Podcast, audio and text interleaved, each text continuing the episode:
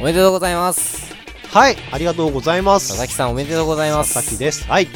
当におめでとうございますありがとうございます。えー、どうやら明日ご結婚の誕話生で日すかはい明日誕生日のようですけれど明日誕生日なんで、そうなんです。昨日婚約を して、知ってる明日誕生日なんです。今日なんもない日です。明日誕生日ということでねはい、ああのーりがとうございます。いくつになられるんですかねえーっとね、うん3歳です。 3歳うんあの3歳に向けてのねまはたいその3歳から4歳に向けてのねそのうん意気込みみたいなのをこう教えていただけると大変嬉しいかなえーっとね、大人になりたい。大人早くにねうん、早く大人になってお酒を飲めるようになってそうです。ねいまだに、いまだかつてお酒を飲んだことないらしいじゃないですかそれえーっとね、飲みました。飲めなんだ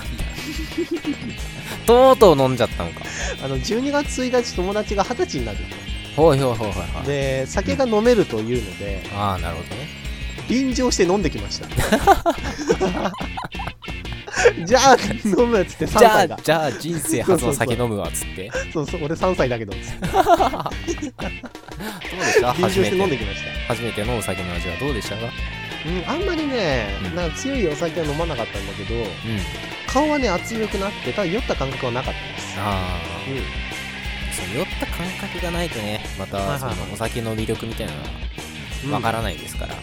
そうでそれから一回その友達とも家でもう一回飲んでうんそれもまだ一杯しか飲んでなくてうん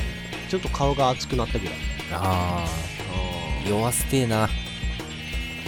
もうどんどん酔わせていきたいなやめて既婚者だよ僕